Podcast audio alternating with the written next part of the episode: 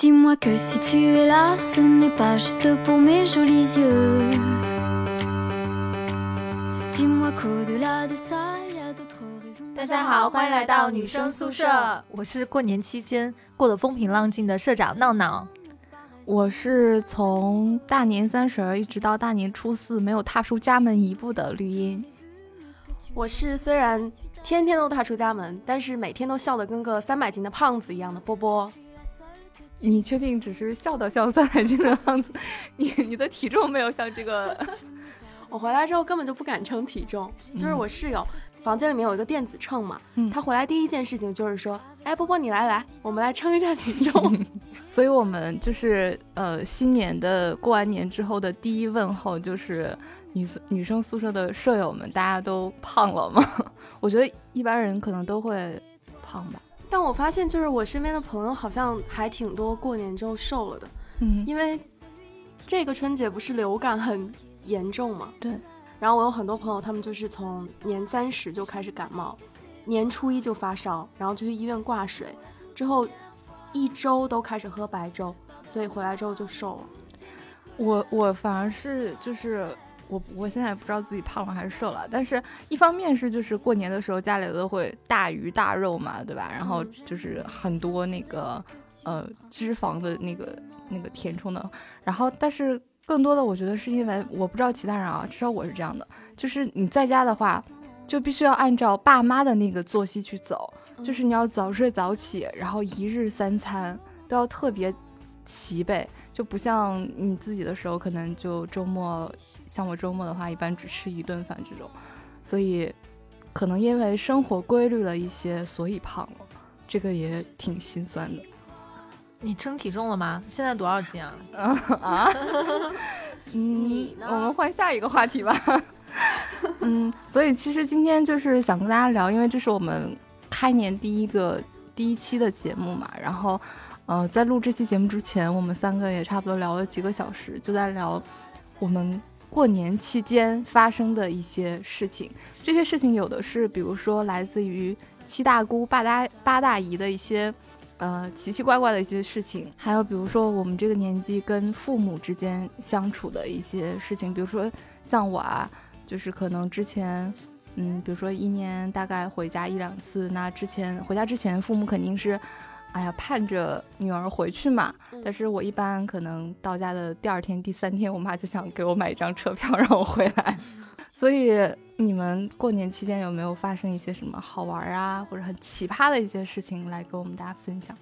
其实没有哎，你过年这么无趣吗？就是七大姑八大姨嗯倒是很风平浪静，就是没有像往年那样撕扯啊什么的。可能因为大家撕扯是什么意思？往年是怎么哎哎，你你们的你说的撕扯是吵架的意思吗？就类似于塞红包撕扯吧。哎，对，其实真的有我哎，你们这边好像没有太多的那个，就是东北有一种文化叫过年给红包和过年就是送礼的这种，然后就要假装我不想收，然后你怎么这么客气，然后就会有一个撕扯这样一个，我们那边也有啊，我们也有啊，也有吗？这不是一个。这不是一个套路吗？就是哎，你使不得，使不得，使不得。对，还有就是，比如说大人给小孩的那个红包，然后妈妈就一定会拦着说：“哎呀，孩子这么小，不要给红包。”什么什么什么什么，然后就会。你你还说我我是回上海的路上，嗯，就是在动车上，我就听见一个妈妈跟一个小孩在说话，那个小女孩大概是。嗯、呃，刚刚学会走路吧，嗯就但是很调皮，会说话。她妈妈就说：“她说你这么不听话，他说你还想要你的压岁钱，你的压岁钱我就全部拿来供你参加兴趣小组，供你上幼儿园。”然后他说：“他说，嗯，你不你不能要这些钱，这些都是应该出、出给就是，他就是他妈把那个钱拿了之后嘛，嗯然后就给他报什么班什么班的，然后还跟他说说你。”如果现在还要花别的钱的话，你就给我打个欠条，然后以后都还给我，然后什么什么。我当时就是就是，我当时想的说，现在的家长都这么直白了，这以前的家长他收小孩的压岁钱的时候，他都会说我先帮你留着，就长大再还给你。现在的家长都这么直白了，哎，不是还有一部分家长是就是，比如说。这个钱是你姑姑给你的压岁钱，但是因为你爸妈也要给你姑姑家的小孩嘛，递了，对，所以就其实可能真正能拿到拿到手的，一般都是爷爷奶奶或者是姥姥姥爷给的钱，这个一般家长不会没收吧？哎，我忽然想到了一个事情，其实我一直挺想求证的，就是微博上一直有说，呃，就是大家讨论过年压岁钱怎么给啊，给多少，然后就会有一批可怜的 某个区、某个地区的，就是人们跳出来说，他们的压岁钱就只有五块、十块、二十块。你是在说就是广广东，就是广东真的是这样的吗？呃，它其实是分的，因为嗯就是广东那边儿呃流传一种说法是给利是，包括力士是，就是一种吉利的、嗯嗯哦，呃象征吧，就他们有金桔树，嗯然后金桔树上面会挂那种红包，红包里面的金额不等，你去拿一个红包，你可能会拿到五块，可能会拿到十块，可能会拿到一百块。嗯还有就是，他们过年的时候会吃一种糖，叫利是糖。利是糖就是红色的包装，然后里面有点像草莓味的，你吃久了它就会变软，就像软糖那样子。它那个就是过年的时候也是相当于你发给发给大家你朋友啊亲戚啊，然后吃了之后就讨个好利是嘛。嗯呃，因为我们一般就是往就南方再往北的地方走，给红包都是说亲戚之间会给，嗯，那不是那么熟的朋友啊，或者是陌生人这种完全就不会给嘛。嗯但广东那边就是，你可能过年的时候，只要是你有一些认识的，你见了面你就会给，所以他们口袋里面就就是会塞很大一沓红嗯包。讨一个好彩头的意思。对对，是。哦，怪不得。但我其实，在朋友圈，因为我很久都没回回广东了，然后我在朋友圈看到我小学同学，他他爸爸是我当时读书那个村的村长，然后广东那边就是村长，全部都是超级有钱，因为他们地就很值钱。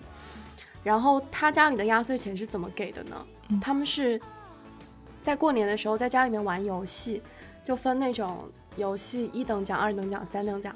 他晒了一个，他得的是三等奖，然后红包是一万块钱。他们家还缺孩子吗？有点想去。所以其实广东地区也不像我们想象中那么惨哦。当然不了，人家可好好有钱呢。嗯，不过因为其实我们，哎，老实说，我们也过了那个收红包的年纪了，就是嗯可能最多，比如说像我这种啊，什么外婆啊，就是真的还想给我们。已经快到了要散红包、要给红包的年纪。我今年已经给了一千五出去了，呃，不对，嗯应该是一万一万一千五吧，因为还有一万块钱给了我爸妈。嗯嗯，对，所以，我刚刚想说你们家还缺小辈，但其实是这样的，你们其其实也不能说我们到了散红包的年纪了，因为你嗯还有一种方式可以收红包的。你找个男朋友或者找个女朋友去他们家拜年，红包，因为我还不知道有这个规矩嘛。是今年我的同学，他他去年刚谈了一个女朋友，他就去他的女朋友家拜年，然后我们就说，哎，拜年之后你岳父有没有给你钱什么的？他说给了一个两千块钱红包，然后我们就打趣，我们就说，那你女朋友们来你家？他说没有，但是三四月份会来。我们就说，那可能你爸妈要掏四千块钱给你女朋友了，就是就这种开玩笑嘛。那就是觉得说。我们这个年纪，其实以后要给红包的话，也也只是说你可能给你爸妈红包，然后你你的另一半的爸妈会给你红包，大概是这种形式。所以就是赶快找一个对象，好吧？虽然虽然我不想从年前催婚催你们到年后，但是我觉得你就是这样干了，好我觉得吗？他这个逻辑不对啊！明明是他已经有对象了，应该我们催他赶紧见赶紧见婆婆。对啊，对啊，你不知道那边不给红包的吗？啊，这样的，这样子吗？是的，哦所以还是你们要不你再考虑一下，去去事先先去打探一下习俗。没有啦，你们这些庸俗的人，就过年怎么能只想到红包呢？其实，嗯，还是有很多这种，呃，关于亲戚的这种奇葩的事情。因为我觉得过年就是一个，其实过年在我们现在的生活里面，它是一个非常态的一个阶一个一个时呃什么时间段吧，而且又因为你看我们至少都会放大概七天的假期嘛，你在家至少也会待个四五天五六天，它又是一个不是呃就是不短的一个时间段，所以这个时间段会发生一些故事，可能也会让你产生一些不一样的一些、情绪吧，然后。嗯，其实过年期间我最让我印象深刻的一件事情是，呃，那天应该是大年初六的时候，然后我们家是前一天晚上才收到一个，呃，就是我姥爷外公的姐姐亲姐姐，然后他们在就是呃同一个省的另外一个城市，然后他们前一天晚上才告诉我们家说，他们第二天早上会开车过来，然后来看望我外公嘛。然后，呃，怎么说？就是我不知道你们家那边会不会有这样的说法跟习俗，就是好像七十岁以上的老人就一般不会在其他人家里过夜。嗯，就是好像叫什么什么七十岁不留宿，大概这样的说法。嗯所以，因为呃，我我我们家跟那个就是像我叫什么来着？呃，姑姑呃姑姑奶奶奶姑奶奶对。就是我们其实两家感情还挺好的，但然后相距城市间相距车程大概四个小时吧，但是他们家就坚决不留宿，就是选择了一大早起个早，然后开车过来，然后大概下午四五点钟就走了嘛，嗯就相当于中午就吃了个饭，然后饭后大家唠唠嗑聊聊天儿，然后嗯、呃因为我的那个姑奶奶已经八十多岁了，所以他们在最后就是离开我外公家的时候，嗯就两个老人，然后特意返回来，因为我外公已经行动不是很方便了，然后他又返回来，就是两个老人握着手，然后一个八十多岁的姐姐跟一个八十多岁的弟弟，然后就就彼此说一定要保重，然后我们争取争取下一回还见面。然后两个人就都很激动，就哭了。就我当时，因为我其他的那个亲戚、姑姑、舅舅什么都已已经提啊不是姑姑姑姑舅舅怎么回来？姨那个阿姨和舅舅 就已经提前下楼，然后准备开车干嘛的。然后我我当时在在旁边，就是我自己眼泪也下来了，因为那种情感是，嗯、就是亲姐姐跟亲弟弟之间，但是因为老人已经到了这么大的年龄，他们行动也不太方便。然后虽然城市距离不算特别远，但是见一面已经也是很困难的。然后他们心里可能在想说，说不定这会是最后一面啊，或者怎么样，所以就很激动。我从小到大没有怎么看过我外公有这种很激动的时候，但是他那天就已经就落泪了。然后等他们所有的亲戚走之后，然后因为我陪着我外公在楼上，没有送他们出去嘛，然后我外公就马上让我啊、开电视，然后他要马上转移注意力嘛，就让自己不要那么激动，因为激动对于老人其实也不太好。嗯哇，当时我觉得，嗯，就可能，因为我们总在想，我们这个年纪，我们在讨论逃离北上广，我们在讨论我们应不应该回家，然后在讨论我们跟爸妈之间怎么什么样的关系。嗯我们从来没有想过说，其实分别离别这件事情，对于八十岁以上的老人来讲，是有那么重大的一个意义。啊，说这个好像有点沉重。就你说这个，我突然想到说，虽然你觉得说年纪大的老人可能面对分别或者是见面会越来越嗯少次数，但是我们在外地，你跟父母见面，虽然说父母现在年纪都不大，嗯但是你要知道，就怎么讲，就是嗯，我也知道，我我也我也不知道怎么。表达，因为因为我因为我妈她就是说她最近老是咳嗽或怎么样，然后我自己在家里也反思，就是说，嗯，自己在外面待着虽然也不舒服，但是、嗯。但是会觉得说，其实爸妈现在也跟就是跟你爷爷奶奶差不多了，虽然说年纪比他们小，但是但是但你要知道，就是有时候这个东西说不好，嗯，对吧？其实就是你刚刚说老人之间的重逢，然后再分别，到潸然泪下。我我自己，因为我会想起，就是很早之前看的一部纪录片叫《第三集》，嗯然后里边有讲一对藏族的姐妹，她们就是，呃，那个画面展现出来的是她们，因为年纪也很大了嘛，然后他们就相约说下辈子还要做姐妹。那他们的那种状态是让我觉得，就是年纪越大，对于呃离别这种事情是看得更开的，就是他们会珍惜每一次他们相见的那个机会，嗯但是也不会说因为彼此的分别而多么的舍不得。我记得我、嗯我小时候，我大概是初中吧，那时候我去北京参加一个夏令营，然后我在夏令营的时候有认识一帮朋友，我当时就是夏令营有一个晚会，然后我们那个团要表演一个节目嘛，之后我就给他们排了一出短短的话剧。哇，你初中的时候已经这么厉害了？没有没有，就是可能因为小学就一直做这种文艺主持嘛，然后。然后排完之后，我就会就就是对整个团都很有感情，然后几回来回来的时候，我就会非常的舍不得。就从回来的第一天，我在家，然后我就开始就是闷闷不乐，然后到后面一走的第一天 想他，然后到后面就是里面有关系比较好的朋友给我打电话，那时候还是在家里面用家用电话，然后打电话跟我妈接的，然后我妈说就是找找我，然后我就接，我就。说不到几句话，我就开始哗啦啦哭，然后我妈就说这怎么了呀？后面我就跟我妈说，就是我超级舍不得，然后我妈就说，我妈就当时当然是安慰我呀，就说这有什么舍不得的呀？你以后会遇到各种就很多很多人，然后你会遇到很多很多你需要告别的人，到后面就自己出来念大学，然后毕业之后跟父母离得很远，在这边工作。就慢慢的就是更加能够体会到当时妈妈跟我说的那那句话，但是我觉得我自己还是没有到能够很坦然的去告别的这个年纪。所以你们就是这一次，就比如说这两天，然后从家里再返回上海的时候，你们会会有那种对家乡或者是对于爸爸妈妈亲人很舍不得的那个情感吗？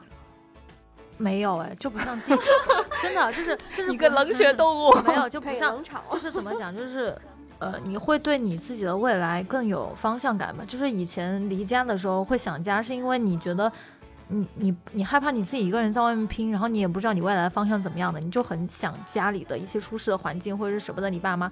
但是现在就是就是。你今年回去之后，我觉得我比以前成熟了一点之后，而且我对很多问题想的比较清楚了之后，你再回到上海，其实是有目的的。就是我说的这个目的，就是你会知道你未来的方向在哪，然后你你就不会对家那么不舍，因为你知道你总有一天会回去，而且是很快就会回去，所以就是就不会像以前那样觉得特别的想家，因为就想的想清楚了很多事情之后。跟父母之间的那个联系会保持的比较紧密一点。绿茵正在吃草莓，我真的好饿呀！已经快到中午了，我们主播三个人都已经有点饿，那我们这期节目就到此结束吧。别这样好吗？就我觉得刚才，因为我们其实聊了一个，哎，我也不知道为什么开篇要聊一个还挺沉重的一个话题啊。不是你带的？没有，我脑袋一时没有想清楚。其实我有更多的故事是。我觉得发生在过年期间挺好玩的，或者挺奇葩的一些故事。然后第一个故事就是，是一个很真实的故事，然后是发生在我一个小板凳，我瓜子儿，没有，是我一个是我一个朋友，他在给我讲，呃，因为他他回到了一个就是离家离我家乡比较近的一个城市工作，就是相当于说离家庭比较近嘛。嗯。然后他就开启了他的相亲之路。嗯。然后。呃，就我觉得里面有一件，他就会跟我说，相亲你会碰到各种不同不样，呃呃，就是各式各样的人。然后我就说，那有没有很好玩的，你可以跟我分享一下？他就跟我说了一个，然后并且要求这一段一定要匿名打码，就不说了，就不点名了。他说是这样的，就是他跟我说很多，因为那个相亲对象是一个年纪。比他大一些的，就大大比较多的一个男生，然后他说可能这些，啊，虽然说这么说是不是有点歧视的意味？他说可能很多就是年纪比较大的人没有结婚或者是没有在谈恋爱，可能真的是有他们各自的原因的。比如说这一个人，就是说话的非常的直，嗯哼，呃，不知道。可不可以把它定义成直男或者是直男癌？但是真的说话的非常的直，或者说情商比较低吧。比如说呢，他们俩之前就是相亲对象，可能见过一面之后就开始微信聊天嘛，然后他就会聊说，他们就聊到就是我的这个好朋友，他就会说，嗯，现在比如说买一些呃日用品，比如说买买个什么米啊、油啊、盐啊、酱油啊这些东西，就不太会去呃超市买。就哪怕他旁边其实有一个那种就是新呃类似于就是连锁超市，呃，对，就是那种大的超市嘛，其实也挺近、挺方便的。但是，嗯，他就说现在会选择什么天猫超市啊、京东超市这种的嘛，就直接下单送到家里。嗯，然后那个男生就说说为什么？说你不去那个超市买，不是也挺近的嘛？他就说，他说，哎，他说别看，他说你别看我好像不是那种怎么样的女孩，但是你如果去一趟、去一次，然后拎这么多东西回来，还是会觉得挺累的嘛。所以就选择让这些快递送上家门。然后你猜那个男生说了句什么？说什么？那个男生说：“我还不知道你吗？你别在我面前装柔弱。不是，那不是他们第一次见面吗？”就是第一次见面完了之后的普通聊天。然后，然后我的好朋友瞬间就觉得说，就是其实他本来没有觉得说我一定要矫情，然后说自己怎么样怎么样。但是你突然来这么一句话，我就真的是不知道该怎么样接下去。然后，嗯、因为本来啊，就我我们那个过年前的节目不是聊了一点关于相亲的话题嘛？嗯其实我本来以为我会，啊，我这样的这个啊，对吧？然后回到家可能会被亲戚啊或者是爸妈安排，嗯，但他们并没有，所以我心里还有一点点小失望。然后，而且我尤其在我听了这样的故事之后你，找我呀？我这不是很多人帮你介绍吗？没有，不是我你们相距这一千多公里吧？我有很多东北 没有没有，就是我在听了这样的故事，我还觉得就是很好玩儿。因为如果我没有这样的朋友给我讲他碰到，我就会觉得啊，是生活中真的会有这么讲话的人吗？然后包括，嗯，我还有一个就是，哎，我怎么有这么多故事可以讲？就是我还有一个，呃，一个亲戚，相当于我远房的一个阿姨吧。嗯然后阿姨就在讲他们家的儿子今年好像是三十六七岁了，然后还没有结婚，还没有女朋友，那就说为什么？然后呃，前提是呢，他们家已经在一个省会城市买给他儿子买了两套房子，嗯然后他说他儿子的上一个女朋友分手的原因是看到他女朋友买了一支三百块钱的口红，于是他觉得女生有一点儿败家，觉得自己养不起，于是分手了。我当时啊听的时候觉得啊，因为呃至少在他的描述里面，可也没有说是就是女生要求男生买，只不过说是女生自己买嗯的口红。然后前提又是他们家已经两套房子，一套就是很多年前买的房子，一套又买了一套学区房给他儿子，就至少是就是家庭环境不是那种很差的嘛，对吧？然后我当时就觉得很不理解，而且之后我又跟我妈讨论这件事情，然后后来发现好像也不能纯粹的站在说，因为好像我们觉得啊，就是这个年纪女孩子或者什么，就尤其是可能三十岁左右的女性。买一支三百块钱的口红是一件很小很小的事情，是能在我们正常消费观里面的一件事情，但他就觉得这是一种不会过日子的这种体现。然后，但是我跟我妈聊了之后，可能觉得一家一个过法吧，嗯，也没有办法对别人说太多。对，我也挺赞同。但我就很怕，因为我就很怕我前面说的我那个在相亲的那个好朋友也在同一个城市，我就怕哪一天他碰到，然后又变成了一个 又变成了一个故事讲给我听。这就很有趣了。但是世界还挺小的，说不定哪天就碰着。所以现在请说说他们俩的名字，以防他们俩。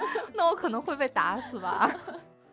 嗯，不过你刚刚说这个就是什么三百块钱口红，然后嗯觉得养不起。我本来想着，就是以前我可能会觉得，就是在一线、一二线城市生活的姑娘们，或者是嗯男人们，他们就是消费会相应的更大手笔一点儿。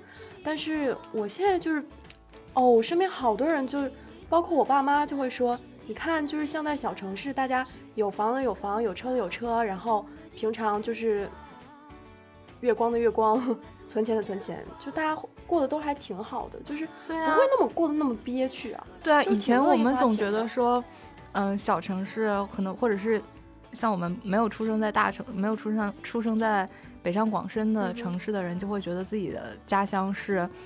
呃，什么经济落后啊，嗯然后什么代表着这种什么互联网不发达的这样的代表，但其实你发现也没有，就是年轻人的生活好像还是差不太多的。然后你觉得好像他们呃，赚的钱比较少呀，他们会不会怎么样？那也不会，他们可能，嗯，比我们更早的买了房、买了车，然后平时的生活，其实大家也都差不太多吧。嗯可能甚至有的时候反而是我们更苦一点。嗯，因为你说我们是为了什么呢？我突然想起来你这样说着说着，不让我们回家了。但是我在这里真的是要再讲一个，我过年期间遇到的，还算是一个 终于把他的故事逼出来了。可以成为谈资的一个，也不是谈资吧，就怎么说，那个人是我最好的哥们儿。然后呢，我去我舅舅家拜年，我就用他的车嘛，他在陪我等，就今天给你们带的我们家特别好吃的特产，但你们都不吃的猪油饼。然后他就一直在拿手机聊天，我就说，我说你怎么回事儿？怎么一直在聊天？你是有对象了吗？然后他就特别神秘的对我一笑，说，你猜。我说那是有了，你对象是哪里人啊？带带出来吃个饭呀？我以为是我们老家的嘛。他说啊不在，他在成都异地。哦，我说我说异地，那照片有没有？结果他就给人家发了一条语音说小姐姐要看你的照片。我就想说小姐姐，而且说话这种语气啊，我就觉得 有点不太对劲。就是难道我比他我比他大吗？就比他女朋友大吗？我就问了一句，我说你女朋友到底怎么认识的？他说。玩游戏认识的，网上认识的。哇！我说我说我说什么游戏啊？他说阴阳师的那个公会里认识的。然后我就想说，这能靠谱吗？而且人家在成都。他就说他说哎不，他只是老家在成都，但是他在广东上学。我就想说啊，广东上学，既然上学的话，应该是大学的妹子对吧？然后他说啊不不不不。然后他就特别神秘的掏出了一张照片给我看，我一看零四年的，然后零零四对，户口本上写的零四，就二两千零四年出生，十十四岁。后来我就说，我说你不得了啊，你跟个零四年的小妹妹。然后他说不不不，他应该是零三年的，应该是有十五岁，然后读初三。我当时。其实本来很冷的，因为我已经在那个饼店站了两个小时，我就觉得我热血沸腾了，就那个八卦之魂就来了，你知道吗？然后这时候正好那个妹子就给他发了一张照片过来，我看了一下，嗯，长得挺就是挺成熟的吧，虽然看得出来是小姑娘，但是挺成熟的。然后他们俩就一直不停的聊微信，期间那个妹子还给他打了电话，然后他把手机给我了，我去接的，我就我就说我说你好，我是他同学。啊，你这样不会被误会吗？不会，他跟那个妹子说的很清楚嘛。然后，嗯，然后那个妹就说说你欢迎你来广东啊，然后我要请你吃那个早茶啊，特别好吃啊。就是，就整个人你听他说话不像是一个十五岁的小姑娘。可能现在小朋友们就是，你想我们那个时候就会被很多更更大一些的人说我们早熟嘛，然后可能现在小孩子更早熟吧。但你想想，我朋友九零年的，然后我就问他，我说你你准备为这个恋情怎么怎么画上句号？因为他们两个没有见过面，嗯，又是网恋，又是没见过面，又在游戏中认识的，就他们现在已经确定是男女朋友，一月份才谈的，才只谈了几个月嘛。然后，呃，情人节的时候，他还给妹子发了五百二十块钱红包，然后妹子送了他一个 Zippo 的打火机吧，就是。仿版的，仿版的。哦 我刚想说，现在小孩子好有钱。细节真的好。对，因为我们在路上就一路都在聊这个事情，他一直洋溢着幸福。我就说你再虐狗，我就把那个方向盘给打乱。我一直觉得闹闹其实真的很适合去做一些八卦记者，就身边总有这种八卦的事嘛。我我主要是我这个连 Zippo 的这种仿版的细节都问得出来。对，然后他我就问我朋友，我说你打算以后怎么办呀？跟一个十五岁小姑娘，他就说。我是这样想的，我准备等他高考，让他考到我们这家里的大学来，然后我就我当时就你知道，就是特别就是很像那个以前日剧的那个《贤者之爱》里头，他不是那个 那个什么来着？养成养对养成养成。然后我就我就突然就觉得，我就我还采访了一他，我说你你跟一个这么小的妹子谈恋爱是什么感觉？他说就是很像他爸的感觉，就是当他爸那种，可能是。可能有些男生确实是很享受这样的感觉吧，所以在他身上，我瞬间明白了为什么大叔喜欢萝莉，就是你能，但这个也太小了，这个太小了吧？这不犯法吗？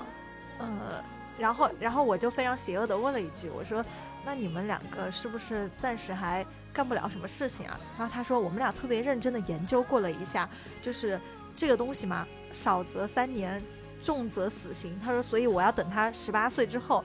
我说那也行，你要等他五年再长大嘛，就是读大学之后嘛。哎，反正我们就跟他开玩笑，我们就说你要是等到妹子来我们这边读大学，那你就不好控制她了。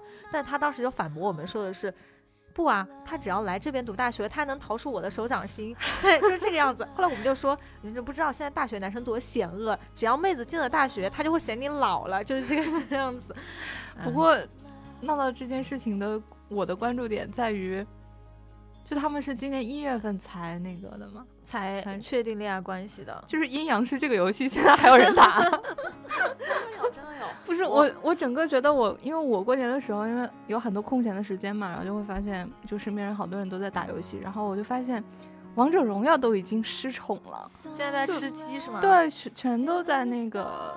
但是我我也是回家之后我才发现，阴阳师、王者荣耀。还有吃鸡，居然在我的亲戚弟弟妹妹哥哥中聚集了，就是集全了。又有一次，就是他们家全呃，就是我们我们大家子人全部都到我家来拜年嘛。然后吃完饭之后，沙发、座椅、床上坐的人全部都在看手机，然后全部都是横屏拿手机。呃，小小孩是横屏拿手机，就是我表妹，她就喜欢打阴阳师，而且她就一打就是晚上打到个四五点。之后早上就一觉睡到十二点，这就是你的状态是不是？不是啊，我我的体力已经不允许我这样了。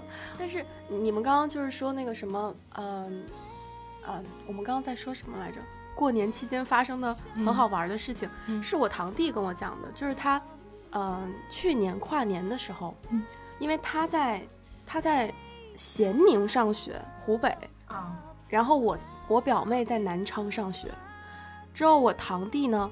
他是跨年的时候去南昌陪他朋友一起跨年，我们家里人就是我表妹，她妈妈都会问我表妹有没有谈朋友嘛，她一一概不承认，所以到现在我们都从来没有问问出来。然后我堂弟他是跨年的时候去南昌，刚好就碰见我表妹跟她男朋友走在街上，所以就读大学还是不要读得太近。你你是你是在说我的那个朋友的小女友，就最好不要和读书这么近嘛？哦，反正我是觉得很神奇嘛。最神奇的是，我那个好好基友的妈妈。跟我妈妈认识嘛，就有一天他们两个坐公交车上就很巧的相遇了。他妈妈就旁旁敲侧击的问我妈说：“哎，你女儿准备在上海待多久啊？什么时候回来呀？去我家坐坐呀？然后什么什么？”我妈当时觉得非常的尴尬嘛，就知道他妈的意图是什么样子，因为他妈已经有很多次就跟我说叫我去他们家玩儿，就是希望。我跟他儿子哦，对，希望我做他儿媳妇那种。哎呀，我为什么没有这样的阿姨？所以就是很尴尬呀。就事实证明，他儿子喜欢的是十五岁的小姑娘呀。哦，好吧，完了，这个这个事情我是不是要打码呀？要全身逼掉是不是？嗯，其实，呃，因为我之前就是听到更多朋友说，就是大家过年的时候发生的一些事情啊。其实我们是我们大概聊的还是一些很。好玩啊，很这种事情。其实很多家庭会过年有一个标配的一个仪式或者是节目，叫做吵架。就呃，可能我们有有是有一点难理解，但是对于很多家庭来说，就是因为大家平时是不在一起生活的，然后过年会让很多人聚集在一起，会共同度过那么三四天、五六天。然后就会有很多的这种生活上面的摩擦，然后包括，嗯，可能东北会很严重吧，就是东北的酒文化，尤其是像过年这样的场合是会很经常喝酒的，然后酒一喝多了就会容易发生这样的事情，比如说一家人吵架，一家人什么兄弟之间、夫妻之间，然后长辈跟小孩子之间。就会翻一些旧账，这一年可能每个人都觉得自己很辛苦吧，就会吵架。然后当然吵完了之后还是一家人嘛，等可能等到第二天酒醒了之后，大家又会恢复到正常的生活。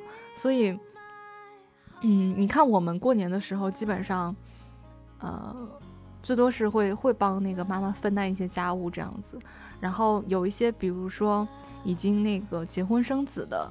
这种女性，她们过年对于她们来说是一个要承担更多家务的一个，反而比平时要更劳累的一个时间段。比如说，你要做一大家子十几口人、二十几口人的饭菜，然后你要每天的收拾收拾房间、收拾屋子，你还要有可能有亲戚过来串门，或者是你要去拜访亲戚，呃，反而会要比平时累。所以，我因为我们三个就是年纪相仿，所以经历的事情可能还会比较相似，然后更多的还是比较偏轻松的嘛。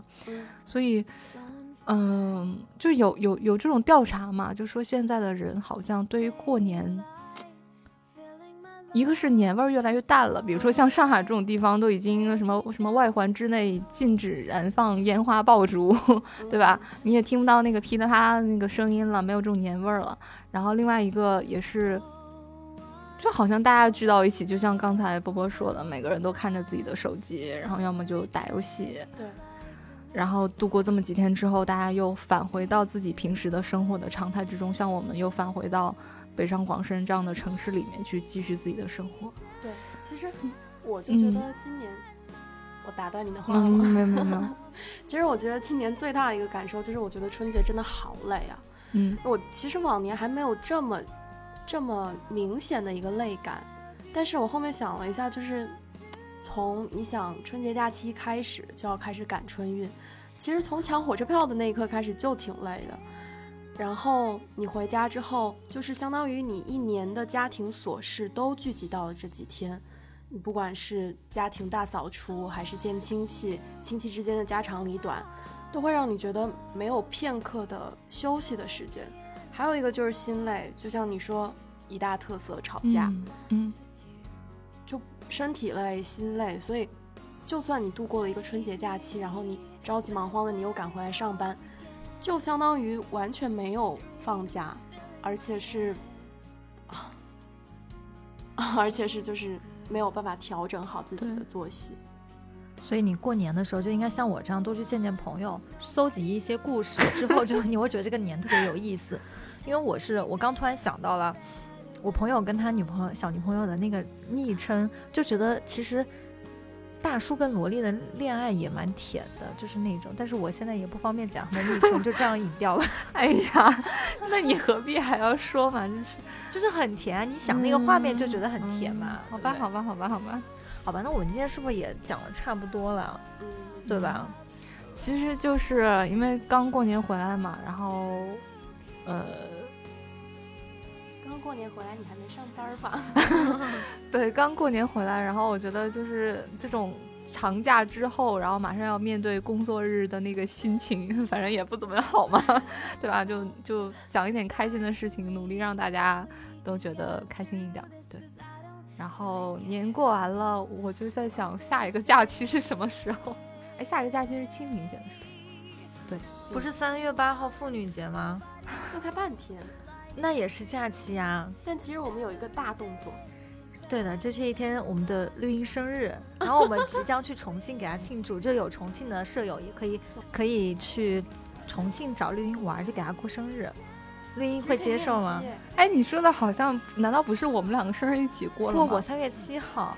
哦，对，所以那我就三月八号只给我过生日，然后不用给你过生日。为什么不在三月七号的十二点，三月八号的零点一起过？因为那个时候我们好像还没有去重庆，我们并没有在一起，好吧？嗯，好，那那这期节目就到这里吧。如果大家听我们意犹未尽的话，就把前面其实我挺想出来，没有，我就挺想听一下大家过年的时候都经历了什么好玩的事情嘛，在下面留言呀。对，哦，还有一点就是提醒大家一定要点击订阅。因为很多人他都忘记订阅了嘛，他只是说哦，那下次就可能会找不到嘛，对吧？对对对对对，所以你不管在喜马拉雅还是在网易云音乐，你一定要点击订阅这个节目，你才可以在第一时间收到我们节目的更新。对，我们现在更新节目很准时的。你真的好意思说这句话吗？我不定期更新，周一到周日吧。然后对，然后那个，嗯嗯，对，刚才那个网易云音乐和喜马拉雅也说了嘛，所以就我们现在还有苹果播客上面会同步更新的。然后另外呢，就是我们还有我们的微博、微信公众号都叫女生宿舍 FM，但是嗯，最近好像也没有怎么发东西嘛，对吧？对，然后大家有什么嗯想跟我们聊的呀，然后跟我们分享的一些故事呢，就可以在节目下方留言给我们。然后，如果想加到我们的舍友群里面呢，就可以先添加闹闹的个人微信，呃，闹闹 tvxq 的全拼就是 N A O N A O T V X Q，然后添加他为好友之后呢，呃，通过认证之后就可以到我们群里面来跟大家一起聊天了。所以我们这期节目就到这里结束啦，然后祝大家开工大吉，开学也好好学习，哎，还挺押韵的。在下面留言啊，嗯。把你春节期间发生的趣事留言，然后我们可以一起来看看有哪些好玩的事。嗯，好那下期见啊，拜拜。拜